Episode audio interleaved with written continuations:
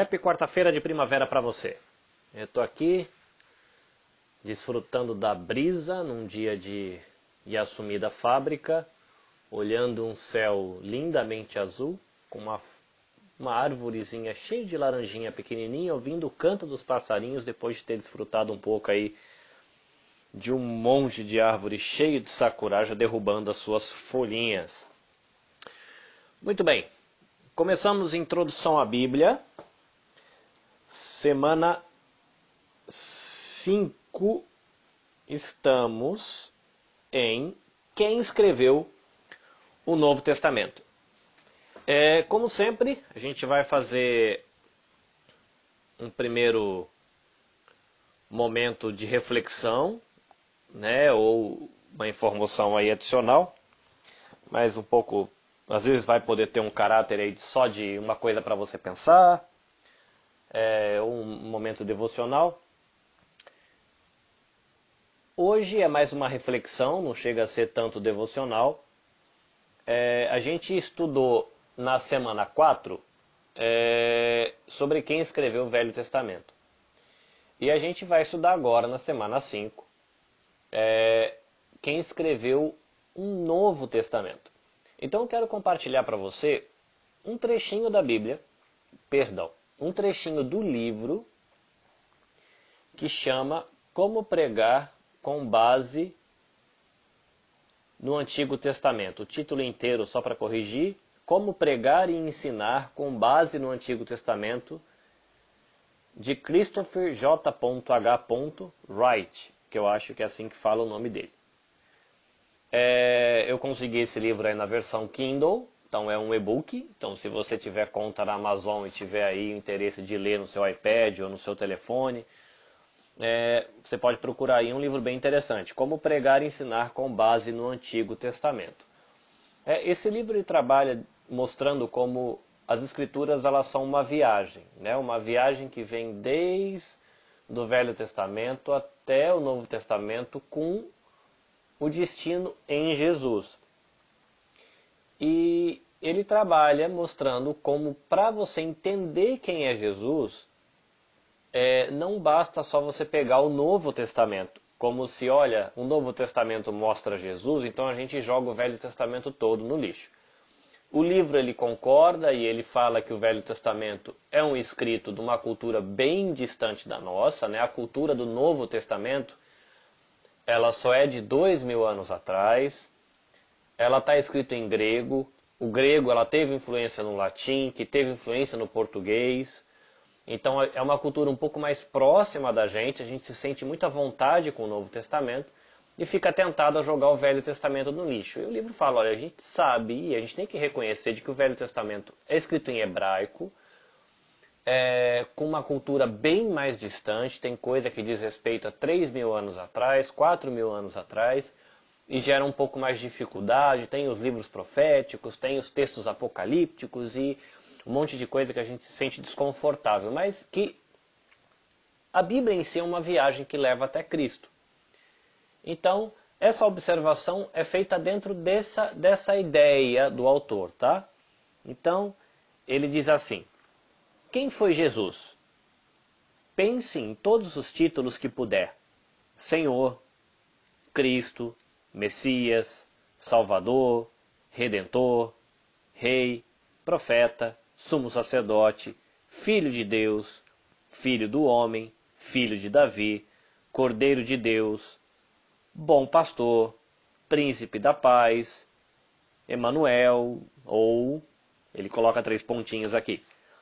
Todos esses nomes e muitos mais vêm de passagens do Antigo Testamento e não são expressões vazias, como os títulos exaltados que alguns reis e presidentes orgulhosos gostam de atribuir a si mesmo atualmente. Elas descrevem, né, essas expressões que fazem menção a Cristo, né, elas descrevem aspectos essenciais daquilo que Jesus fazia e continua a fazer. E se quisermos compreender e explicar Jesus Usando tais palavras, necessitamos saber como elas eram usadas no Antigo Testamento. Tá? Então fica aí um, um texto de reflexão para você. Lembrando, né, você vai estudar agora sobre quem escreveu o Novo Testamento. E no Novo Testamento você vai encontrar informação clara, direta, histórica sobre Jesus. E termos como esses, né, Jesus, o Cristo, o Messias, o Filho do Homem, o Filho de Deus, que se referem a Jesus. Mas para você entender o que Jesus enxergava ou como ele entendia a si próprio, para você entender o que esses termos significam, você vai precisar olhar para o Velho Testamento com carinho. E gastar um tempo estudando e conhecendo o Velho Testamento para que o Novo Testamento fique mais rico e faça mais sentido. Ok?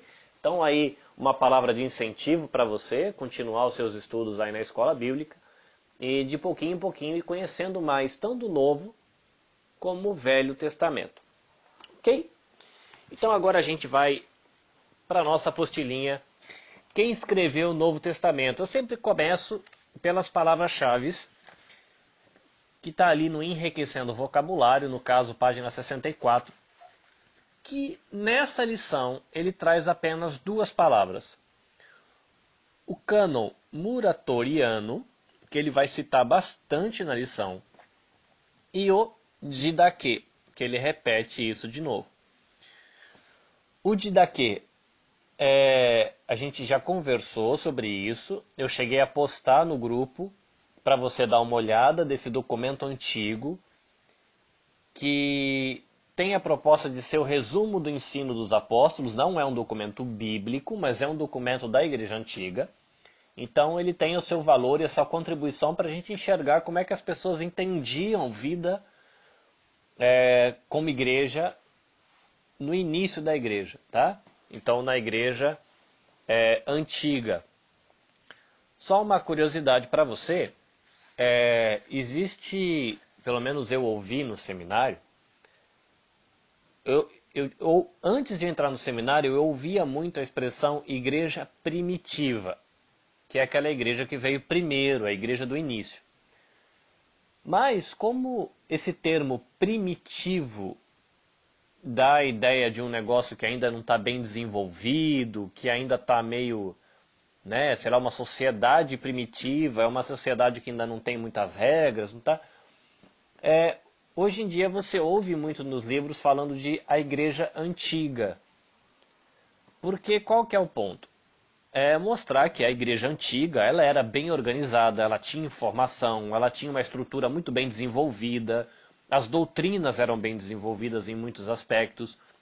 Então, quando a gente fala de igreja primitiva ou igreja antiga, é, é importante a gente ter na mente que a gente não está falando num grupo de pessoas que estão perdidos em suas casas e não sabe direito o que fazer para ser igreja. Né? Havia um conceito já bem forte ali sobre o que é essa igreja, o que é ser povo de Deus, o que é fazer parte da igreja ou não fazer parte da igreja, ainda que algumas doutrinas foram discutidas com mais calmas depois né, na história da igreja. É, quando você ouvir a expressão igreja primitiva, nunca pense em uma coisa assim mal organizada e bagunçada, tá? Pensa assim só primitivo na ideia de antigo. Então o Didaquê, ele ajuda a gente a entender um pouco de como a igreja antiga pensava e fazia as coisas. E ele vai trazer aí é, o nome desse documento, Canon Muratoriano, é, que é um documento antigo, que ele vai citar várias vezes, que traz uma lista. Tá? Lembrando que Canon é, vem de uma palavrinha que, se eu não tiver enganado, ela tem a ver com cana. Cana no sentido de cana para medir.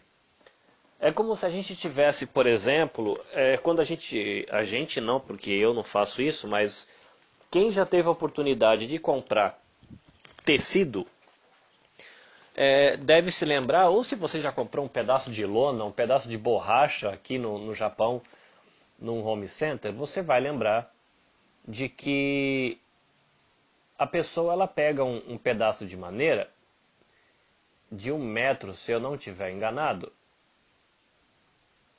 e ela mede o tecido. Tá? É, aquilo seria a ideia de um cânon. É uma régua que você usa para medir. Tá? Então, quando você fala sobre cânon muratoriano, era uma régua no sentido de que é uma lista que determina o que está dentro e o que está fora.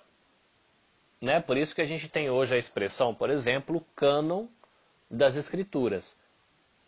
Né? O cânon das escrituras é uma régua que diz o que está dentro e o que está fora. O que está dentro da Bíblia está dentro do cânon, está né? Tá medido e cabe ali dentro.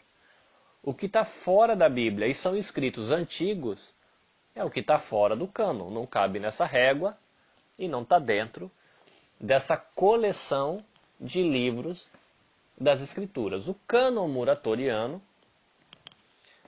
é uma coleção, né, uma lista de livros e que cita os livros da Bíblia. Tá? Então, é, quando você vai estudar essa lição, ou quando melhor fazer, vamos organizar essa frase melhor. Quando você for estudar essa lição, lembra que o estudo que a gente vai fazer nessa lição, a gente não está falando do conteúdo no sentido devocional, é, do conteúdo do ponto de vista de como palavra de Deus, como é que aquilo vai impactar a sua vida espiritual, sua vida moral.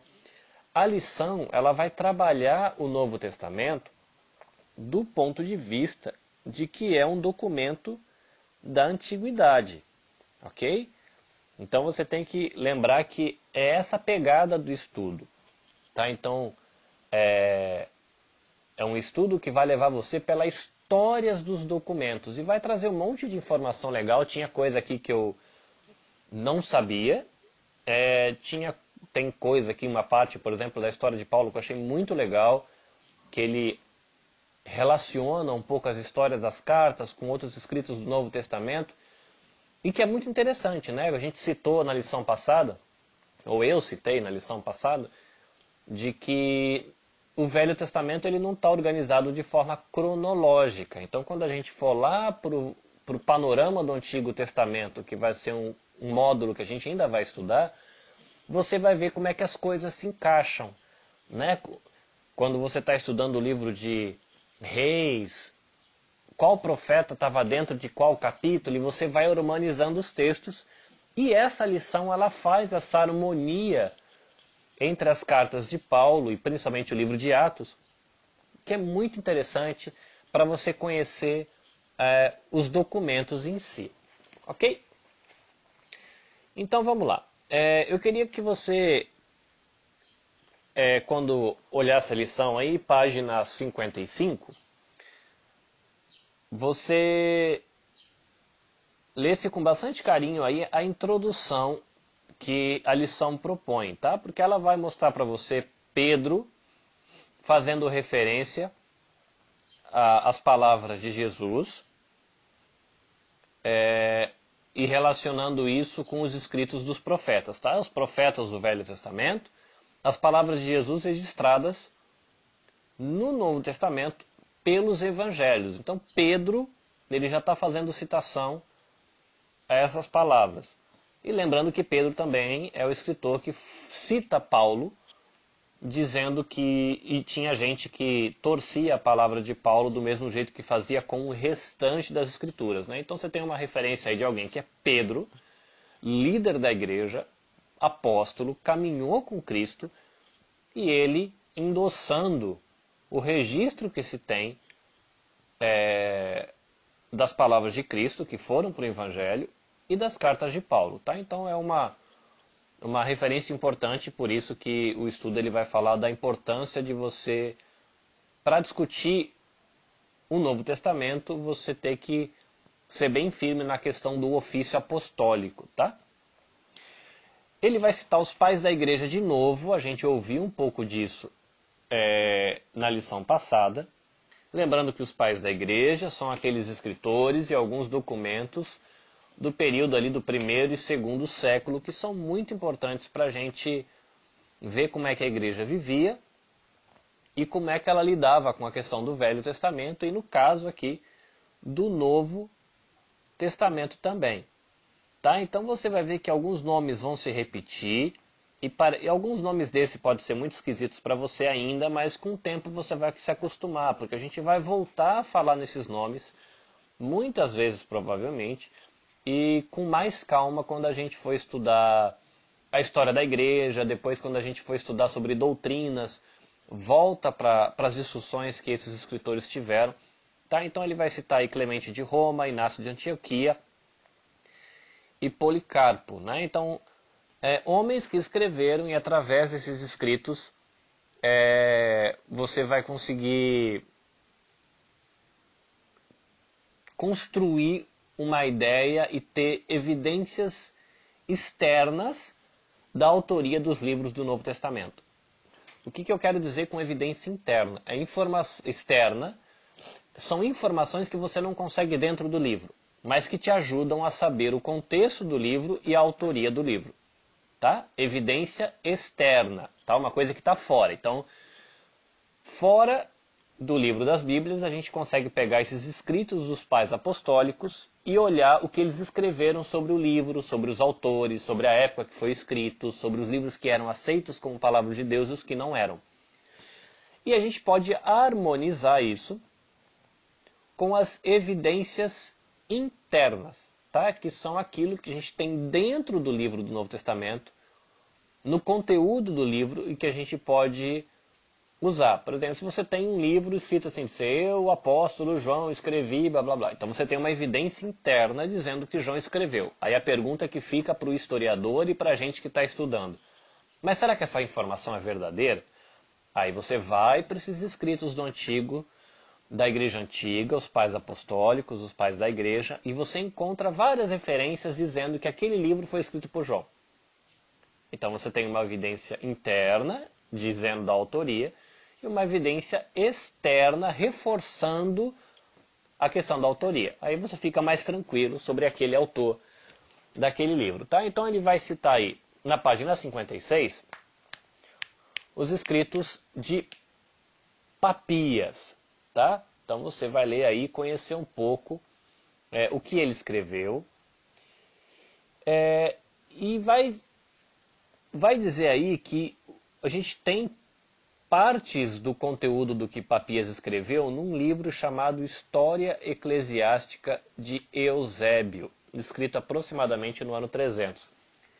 É, eu tive a oportunidade de ler uma parte desse livro, História Eclesiástica. É, se eu não me engano, existe discussão se todas as informações que esse livro, História Eclesiástica, traz está correta historicamente, alguns detalhes. Mas sabe aquela curiosidade que a gente fica quando chega no final do livro de Atos e fala: Poxa vida, o que será que aconteceu? Se você fica muito curioso e quer, quer saber o que aconteceu logo depois, é escrito por uma pessoa daquela época, e pode ter algum erro ou outro em respeito de alguma informação, mas se por curiosidade você tiver, quiser ver isso, procura na internet esse livro História Eclesiástica. É um livro grande, não é pequeno, mas traz um monte de informação interessante, nome de igrejas que a gente conhece, nome de pessoas que são citadas no Novo Testamento, aí fala como a pessoa morreu, para onde a pessoa foi, o que aconteceu depois, o que aconteceu com tal igreja. Tá? Então é por isso que às vezes quando você vai falar, por exemplo, da, da vida dos apóstolos, você fala assim, olha, a gente não tem o registro bíblico, mas a tradição registra, por exemplo, que Pedro morreu em tal lugar, foi crucificado de cabeça para baixo, blá blá blá blá blá. Essas informações vêm de livros como esse, tá? Então são livros que a gente não tem o registro bíblico, é, se questiona se aquela informação naquele livro é histórica, tem alguns livros que as pessoas veem assim, não, é, é, confiável as informações desse livro, tem outros livros que a informação não é tão confiável, a gente não sabe o autor do documento, mas que traz umas informações legais para você saber da história da igreja, tá? Então, história eclesiástica fica uma dica para você aí, é, dar uma olhadinha, do mesmo jeito que talvez você tenha uma olhada, dar uma olhada no Didaquê, se tiver curiosidade, dá uma olhadinha aí nas primeiras páginas ou nos primeiros capítulos aí do, História Eclesiástica e você vai ficar sabendo um pouquinho do jeitão do livro, tá? Depois ele vai citar Justino, ok? É... Depois que ele cita Justino, ele volta para os escritos gerais dos pais da igreja. Ele vai citar de novo Epístola do Barnabé, o ensino dos doze apóstolos, que é o de Daquê, que temos aí na palavra-chave, O Pastor de Hermas, que é um livro que eu não tive a oportunidade de ler ainda, mas parece que é um livro meio esquisito de, uh, no estilo apocalíptico, mas que traz informações ali para a gente construir a história da igreja. E tem mais livros que se perderam, tá? Então, às vezes você lê um documento antigo dessa época que cita um livro que a gente não tem mais. Então a gente sabe, ah, fulano faz de conta, né? Papias escreveu tal livro, né? É... E aí você vai procurar nos documentos antigos que a gente dispõe hoje e não existe mais esse livro. Então a gente sabe que foi escrito, mas não sabe o que tem ali, porque se perdeu. Tá? É... O Evangelho da Verdade, que é um outro, outro escrito antigo que ele cita aí. E aí ele vai mostrando para você que, por exemplo, esse Evangelho da Verdade, o livro em si não tem muita utilidade, mas para você falar sobre a autoria do Velho Testamento, ele traz uma lista ali que é interessante.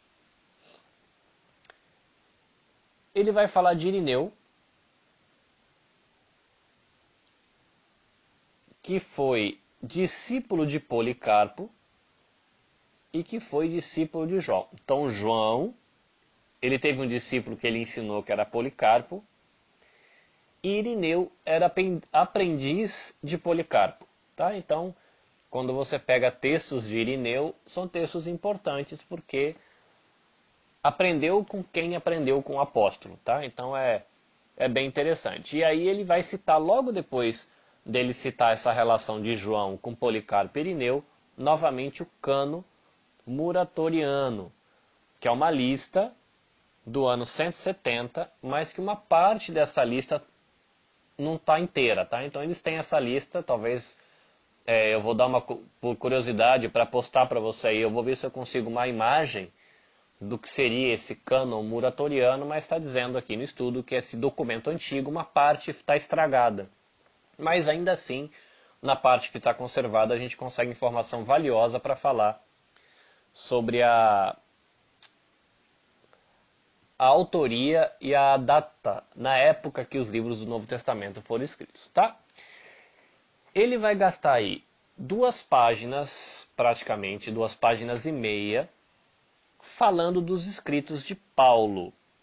Tá? É, duas coisas para chamar a atenção de você aí, quando você for ler sobre os escritos de Paulo.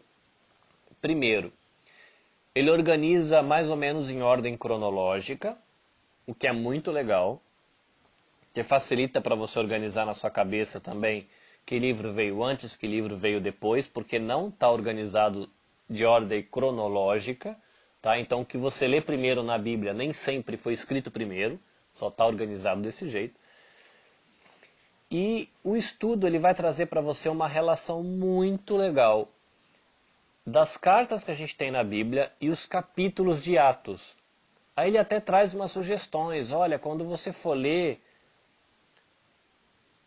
tal carta de Paulo, leia também é, tal capítulo de Atos. Por exemplo, é, quando você lê, ele dá a sugestão aí. Se você lê 1 e 2 Tessalonicenses, vale a pena você estudar 1 e 2 Tessalonicenses considerando o contexto de Atos 18.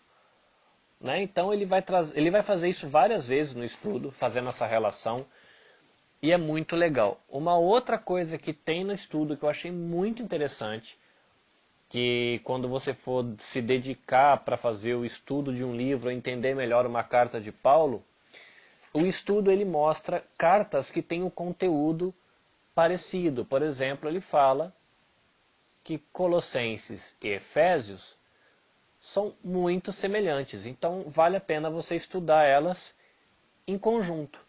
Lembra também aí que primeiro Timóteo e Tito também são muito semelhantes. Então quando você vai entender, você quer entender melhor Tito, lê 1 Timóteo. Você quer entender melhor 1 Timóteo, leia Tito. Essa informação é muito rica para quando você vai fazer o estudo é, da Bíblia. Ele vai trazer na página 59 uma tabela das epístolas paulinas. Então ele vai trazer a questão das viagens de Paulo, né? a primeira viagem missionária, a segunda viagem missionária, a terceira viagem, a prisão que ele teve, período em liberdade, até a época do seu martírio, né, quando ele foi morto. E vai organizar as cartas aí dentro, relacionando as histórias que estão lá em Atos com as cartas que a gente tem no Novo Testamento dele. Eu queria chamar a sua atenção para uma carta, a carta de Hebreus, tá? Ele vai tratar da carta de Hebreus na página 60 e me faz parecer de que o pesquisador que escreveu essa apostila, ele é tendencioso a, não no sentido ruim, tá? Ele é da opinião de que Paulo foi o escritor de Hebreus, ou pelo menos assim, a autoridade de Paulo está por trás do livro de Hebreus. Né? Ele conduziu, orientou alguém na, na, na, no, na escritura, na confecção desse documento. Existem outras posições, tá? Então vale a pena você, por curiosidade, saber que tem gente que defende que não foi Paulo que escreveu Hebreus, porque o estilo é muito diferente, então ele não foi pessoalmente. Eu achei interessante aqui que ele cita que pode ser escrito por alguém sobre orientação de Paulo. Então ele não é, é ele não defende aparentemente a autoria paulina, mas parece que alguma coisa como a autoridade paulina por trás do documento de Hebreus. Mas há quem defenda de que foi, por exemplo, Apolo que escreveu é, a carta de Hebreus. Então lembra que tem aquela discussão que Paulo fala assim, ah, uns falam que eu sou de Paulo, outros falam que eu sou de Apolo. Aí ele fala, ah, será que foi a gente que morreu por vocês? Será que não foi Cristo? Tem gente que acha que foi esse Apolo que escreveu é, a carta de Hebreus. E ainda existe uma outra posição, se eu não tiver errado, que defende que pode ter sido Priscila. Lembra quando Paulo cita Áquila e Priscila? Eu não sei exatamente o porquê, tá? Eu teria que fazer uma pesquisa para a gente tentar entender o porquê que tem essas diferenças de opinião, que documentos da antiguidade citam um ou citam outro. É, porque a gente não tem no, no livro de Hebreus um autor dizendo, ó, oh, fui eu que escrevi, tá? Então, você tem que olhar para dentro do livro, ver, tentar encontrar as evidências internas, ver se você consegue caçar alguma coisa. E olhar para as evidências externas, né? O que você pega os documentos da antiguidade e ver se você consegue achar informação sobre o que as pessoas da antiguidade diziam sobre a autoria daquele livro. Né? Porque uma coisa é você hoje dizer assim, ah, eu acho que Hebreus foi escrito por Paulo, mas a gente está a dois mil anos de distância do livro. Então, se você pega um escritor que estava lá a 50 anos de distância, 100 anos de distância, a possibilidade de desse autor te ajudar a saber quem escreveu esse livro é muito grande, tá? Então, é, o livro ele vai considerar a possibilidade aí da, da, da orientação de Paulo por trás de Hebreus, mas existe a hipótese também de que foi Apolo, ou talvez até mesmo Priscila, tá? Parece que nenhuma das três posições dá para ser conclusiva, mas há quem defenda uma ou defenda a outra e cada um tem os seus argumentos e você consegue encontrar é, nas Bíblias de estudo ou nos comentários mais informações sobre isso. Ele vai trazer aí sobre Lucas, lembrando que quando ele estava falando de Paulo, você vai lembrar de que ele vai falar um pouquinho de Atos e Lucas, ele vai explicar aí a relação dele com o livro de Atos e essa questão da, da de Atos sendo escrito em terceira pessoa, em primeira pessoa e a relação disso como evidência interna do livro. E cita documentos que aí como evidência externa, como Inácio, Policarpo, Justinho no Marte, que vão te ajudar a saber a questão da origem do documento e a data em que ele possivelmente foi escrito. Tá? Ele vai discutir depois aí Epístola aos Hebreus, que eu já tinha adiantado. Vai falar do Evangelho de Mateus e continua citando Clemente, Inácio, Policarpo, Barnabé, é, para você entender aí quem escreveu Mateus, tá? Então a gente tem Lucas, que não foi um discípulo de Jesus, mas alguém que andou com Paulo. a gente tem Mateus, que era discípulo de Jesus, a gente tem Marcos, o Evangelho de Marcos. Marcos, ele também não foi é, discípulo de, de Jesus, ele foi tradutor de Pedro. Ah, só dando um passo atrás, é, é, muito interessante a curiosidade aí. Lembra que a gente estudou Daniel recentemente? E no livro de Daniel a gente tem o início do livro em hebraico, o miolo do livro em aramaico e depois o livro termina em hebraico. Existe uma possibilidade de que o livro de o Evangelho de Mateus tenha sido escrito em aramaico e depois traduzido para grego. Eles acreditam nisso por causa da, das características é, do grego, alguns detalhes é, da maneira como está escrito é, mostram que é provável que a pessoa traduziu. É como se você pegasse aqueles textos em português que vêm da prefeitura e você sabe que está em português, mas você lê umas coisas assim e fala, nossa, que estranho, né? Isso aqui, é, escreveram isso em português do jeito que um, que um japonês pensa. Né? É essa sensação que os pesquisadores têm quando eles leem Mateus em grego. Falaram, olha, isso aqui está escrito em grego, mas está com jeitão de aramaico.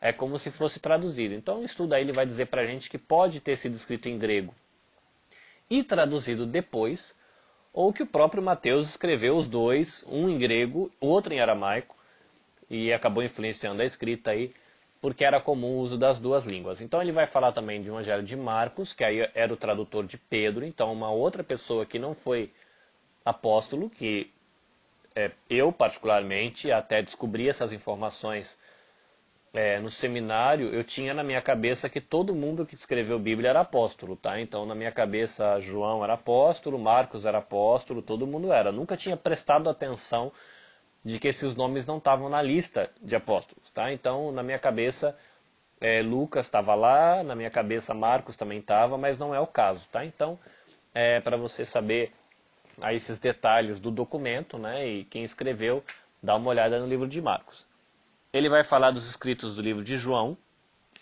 e ele vai citar algumas coisas que você vai ficar meio perdido, talvez. Fala assim, poxa vida, o fragmento do papiro. De... Como a gente está estudando documentos da antiguidade, a gente vai começar a ouvir um pouco esses termos, tá? Fragmento. O que é um fragmento? Fragmento é um pedacinho. Eles falam fragmentos porque a gente tem um monte de pedaço de documento antigo e esse documento antigo não está inteiro. Então o nome que eles dão para isso é um fragmento. Tá? Então é um fragmento de papiro. Aí se você for descobrir o que é papiro, você vai ver que na antiguidade, na época que esses livros foram escritos, eles eram escritos com uma folha vegetal. Tá? Então eles tinham lá o papiro, que era um tipo de, se eu não me engano, era um negocinho, parecia um, um uma, eu vou chamar assim, um bambu, que não era bem isso, mas era um tipo um bambuzinho que crescia lá, eles descascavam, secavam as folhinhas, trançavam as folhinhas e aí esses, essas tirinhas compridas, trançadas, tipo como se faz um cesto, eles prensavam e viravam uma folha. E aí eles escreviam nessa folha, que já era uma, uma uma tirinha muito estreitinha, prensada e ficava, é, eu imagino uma coisa parecendo com uma textura de papel de parede, sabe? O papel de parede, você olha de longe parece que é liso, mas você chega perto ele tem um, um relevinho, mas se você for escrever ali você consegue escrever. Então, para você ter uma ideia, imagina-se um papel de parede. Eles pegavam uma planta, cortavam umas tirinhas, secavam, prensavam e ficava um negócio assim meio trançadinho, como se fosse um papel de parede. Isso é um papiro. Quando eles têm o papiro inteiro, aí tem o nome do papiro. Papiro, sei lá, que nem eles dão aí né, o nome do papiro Bodmer II. Talvez Bodmer tenha sido o pesquisador que achou o papiro, e esse tenha sido o segundo papiro que ele achou, então foi batizado com o nome do arqueólogo, ou do pesquisador, ou do, sei lá, do cientista que caçou essa informação, tá? Então você vai ouvir isso algumas vezes. Papiro é o material que foi escrito. Também era escrito em couro, no Velho Testamento, que a gente vai estudar logo em seguida, é, a gente vai encontrar argila, a gente vai encontrar tijolo, pedra, um monte de coisa que o pessoal usou para escrever. Então, o Novo Testamento escrito em papiro. E o papiro ele podia ser inteiro, então se for inteiro vai ser papiro qualquer coisa. Se você lê a expressão fragmento é porque é um pedaço de papiro, tá? Você não tem um documento inteiro, então é um pedacinho. E isso pode ser em formato de rolo ou em formato de livro. O que isso quer dizer? Quer dizer que antigamente tinha um jeito de escrever livro que não é o que a gente usa hoje. Hoje a gente usa páginas organizadas em formas de livro.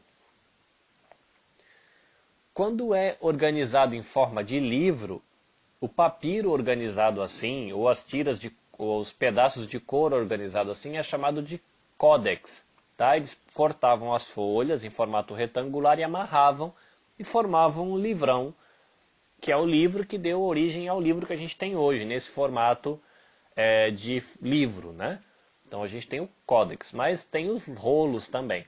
Tá? Então você vai ler aí os escritos joaninos e ele vai citar um pouco essa questão é, de papiro, de fragmento, nome de documento. Então, se você colocar na internet lá, por exemplo, papiro, é, vamos citar outro aqui que ele coloca, papiro Bodmer 14 e 15. Você vai colocar na internet, provavelmente você vai achar uma foto desse documento, tá? Então são documentos que às vezes estão em museus, eles estão em centros de pesquisa e que se você quiser estudar, ou se de repente você quiser ir fazer um mestrado, um doutorado e está relacionado a esse tipo de documento, você consegue acesso. Né? Homens como, por exemplo, é, Luiz Saião, que ele é, é. Poxa, esqueci a profissão dele.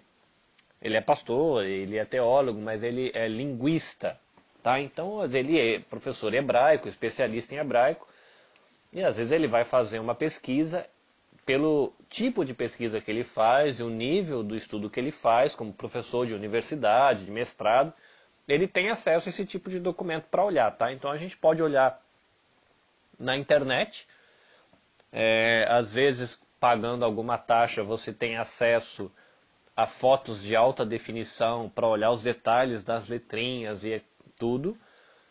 É, e existem homens como esse ou como o falecido Russell Shedd que tinham um nível acadêmico muito alto e eles tinham acesso a museu, né? então eles agendar, são pessoas que podem agendar uma visita no museu, mas não é para olhar o negócio do quadro, não, é para colocar uma luva e mexer, para tirar foto, para trabalhar na tradução e fazer aí algum escrito científico, tá?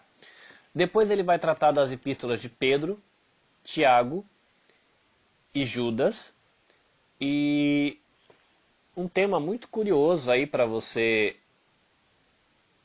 estudar e olhar na sua Bíblia de estudo ou procurar num comentário bíblico é a relação que ele faz sobre Tiago e Judas. Porque faz aí que Tiago e Judas eram irmãos. Só que a gente tem Tiago e Judas entre os doze apóstolos e a gente tem na história da igreja também Tiago e Judas como irmãos de Jesus. Então a pergunta que fica é se quando fala irmão de Jesus é irmão mesmo, ou será que esse irmão era primo? E será que esse Tiago e Judas, que eram discípulos, eram os Tiago e Judas que eram os, os primos de Jesus, ou será que eram outros? E qual desses, caso tenham sido, sido pessoas diferentes, né, tinha os Tiago e Judas discípulos, Tiago e Judas que eram irmão de Jesus ou primo de Jesus, se eles foram diferentes, qual desses que escreveu a carta. Né? Então fica uma curiosidade bíblica, ou pelo menos curiosidade bíblica no sentido do documento, para você olhar aí e, e conhecer um pouco de quem escreveu esses documentos. Né? Então o estudo ele vai terminar de uma forma muito é, interessante, lembrando de que os documentos antigos é citando aí, né, Irineu, Policarpo, é, Papias e esse monte de gente da igreja antiga que ele cita como os pais da igreja, que esses homens também citam livros que eram considerados livros falsos e que eram é, rejeitados e combatidos pela igreja. Tá? Então, é, os documentos antigos não falam só dos livros que eram aceitos, mas dos livros que eram rejeitados também. Tá? Então pode ser que mais para frente nos estudos a gente vai conhecendo aí livros que foram rejeitados pela igreja também. Ok? Então esse foi um panorama, alguns comentários sobre a lição 5. Quem escreveu o Novo Testamento, eu achei muito interessante a opção da, da, da apostila de que para preservar o raciocínio, ele escreve quem escreveu o Velho Testamento, na lição 4, cita os pais da igreja, aí ele vai para quem escreveu o Novo Testamento, citando os pais da igreja, e para não perder a linha de raciocínio, ele já segue na lição 6, que a gente vai ver na próxima semana, como a Bíblia foi preservada, o Novo Testamento, tá? Então ele vai, ele fez quem escreveu o velho, quem escreveu novo, ele vai fazer como o novo foi preservado, e a gente vai ver mais nomes de documentos, em que tipo de material foi escrito, como é que as traduções chegaram até a gente, muito provavelmente. E depois a gente vai para a lição 7, que é como é que os documentos do Velho Testamento chegaram até a gente, tá? Então é uma viagem que costuma trazer muita informação nova e que deve gerar no coração da gente, sabe, uma gratidão muito grande. Porque quando você olha essas histórias e vê todo o trabalho que Deus teve, por exemplo, para a gente, para a Bíblia chegar em português, sendo que ela podia ter se perdido no tempo, ela podia ter sido queimada, destruída, acabada na época das perseguições e não foi. Deus deixou a Bíblia chegar até a gente no nosso idioma. Ninguém, a gente não precisa estudar grego hoje para Deus falar no coração da gente, porque a gente pode ler a Bíblia em português. Teve gente que morreu para traduzir Bíblia. Então a gente tem que agradecer a Deus toda vez que a gente senta e tem, pega a Bíblia na mão. A gente tem Bíblia com letra rosa, Bíblia com letra verde, com letra grande, letra pequena. Agora, por exemplo, eu tenho a opção, e você tem a opção de ler a Bíblia no seu iPhone. É uma nova geração de registros né? A gente tem lá registro em pedra, registro em couro, registro em papiro, registro em livro, e agora papel. Agora a gente tem um registro digital e a Bíblia está andando. E agora a Bíblia fica no seu bolso. Né? Antigamente Paulo pedia, né? e tem cartas de Paulo falando assim: olha, por favor, traga os meus rolos, eu quero estudar a Bíblia. E provavelmente vinha algum irmão lá com uma caixa cheia de livro de couro lá, pesado pra caramba. Hoje você carrega no bolso né? E às vezes a gente não valoriza o trabalho de tantos homens que Deus usou para trazer as escrituras até a gente e o trabalho que o próprio Deus teve para trazer as escrituras até a gente, né? Então, valoriza a Bíblia que você tem e segue aí com bastante ânimo, bastante curiosidade, sabe? Seja curioso. É as palavras que você não entendeu, pinta de cor de rosa, pinta de azul, é, falar, mas eu fiquei curioso de 10 coisas. Tudo bem, né? A rotina da gente é muito corrida, é, a gente não consegue às vezes gastar tempo para pesquisar tudo que a gente quer, mas se você anotou 10 coisas que você ficou muito curioso, dá uma corridinha lá no Google, procura no Wikipedia, né? pega um dicionário, procura uma coisa que você achou legal, procura uma imagem, vê a foto de um cara, vê um documento. Isso vai enriquecendo você e toda vez que você sentar na igreja aí ou no seu devocional para ler a Bíblia, vai ficar muito mais legal porque você vai ver a riqueza da cultura, da história desse livro que você tem na mão e que Deus está usando para moldar a sua vida, sabe? Então a gente tem que ser muito grato e conhecer esse livro também, tá? Porque é, a gente aí como uma geração que está aí na faixa, vou colocar aí dos 30 até os 50 anos, que eu imagino a faixa etária do pessoal que está aqui fazendo escola bíblica com a gente, é a nossa geração que tem que estudar isso para incentivar a geração que está crescendo na igreja a conhecer também. Tá? Você vai conhecer, com certeza não vai ter todas as respostas, mas você vai poder indicar o caminho para a próxima geração. Olha, lê esse livro que é legal, olha, procura tal autor, olha, conheça essa história, lê sobre aquilo. E a gente vai apontar o caminho para a geração de adolescentes e crianças que a gente está caminhando junto como igreja e influenciá-los, né, para que eles cresçam no conhecimento de Deus e da história da própria religião deles e do povo do qual eles fazem parte. Amém? Então, Deus abençoe você. É... Espero que você não tenha tido problema com o áudio. Eu estou gravando num outro formato, usando o mesmo programa, né? Eu fiz um upgrade é, no, no, aplicativo que eu estou usando para gravar, porque ele me dá um pouco mais de possibilidades, e eu estou gravando num formato mais leve, o que deve facilitar para você é, escutar isso no seu navegador, tá? Se você tiver problema, você me avisa que aí eu volto para o formato antigo. Mas eu acredito que esse formato, que é o M4A, é, deve deixar bem mais leve. Você vai gastar menos internet e o áudio vai carregar mais rápido. Pelo menos essa é, é isso que eu imagino. Ok? Deus abençoe você, boa semana e até a próxima.